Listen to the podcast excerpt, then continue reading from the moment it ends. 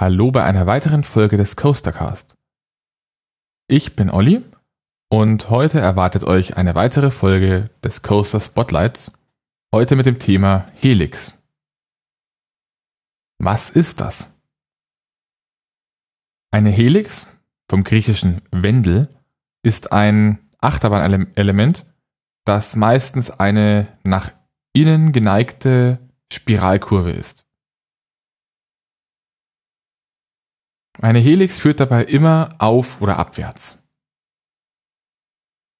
Im strikten Sinne, also nach den Definitionen der Elementehersteller und auch der Rollercoaster Database, darf sich während einer gesamten Helix weder die Steigung noch der Kurvenradius ändern und sie muss wenigstens eine 360-Grad-Kurve beschreiben.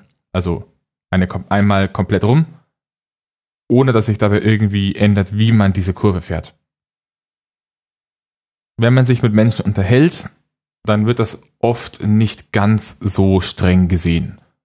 Da gibt's also auch Helices, die ihre Neigung ein wenig ändern oder die ein bisschen den Kurvenradius verändern oder die kürzer sind als 360 Grad. Wie fährt sich das? Im Regelfall sind Helices nicht wirklich spektakulär. Es gibt allerdings große Achterbahnen, bei denen Helices gegen Ende vorkommen als eine Art Schlusselement. Da bilden sich in Helices häufig sehr lang anhaltende positive G-Kräfte. Wer kauft sowas? Helices in der weiteren Definition findet man vor allem sehr oft auf Familienachterbahnen oder Mine Train Coastern, also Minenachterbahnen wie etwa Colorado Adventure im Phantasialand.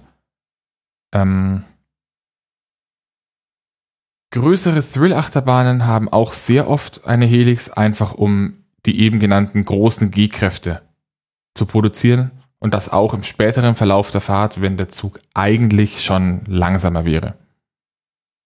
Ein Beispiel hierfür wäre Black Mamba. Denn die hat im, besteht eigentlich zum großen Teil aus Dingen, die ich durchaus auch als Helix bezeichnen würde. Wer stellt das her?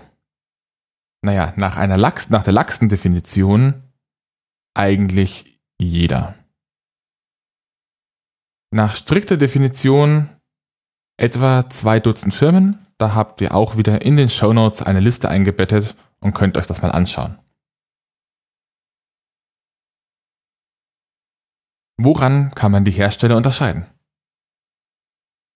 Helices alleine helfen euch nicht dabei, eine Achterbahn einem Hersteller zuzuordnen. Denn die Helix selbst ist einfach nur eine Art und Weise, in eine Form, in der die Schienen gebogen werden. Wenn man weiß, von wem, die, äh, von wem die Schiene ist, dann kann man das auch ohne die Helix bestimmen. Das heißt, der Fakt, dass da eine Helix ist und wie die Helix ausschaut, hilft euch da leider nicht weiter. Wo kann ich das in Deutschland fahren? Nach der strikten Definition gibt es in Deutschland zwei Anlagen mit einer echten Helix.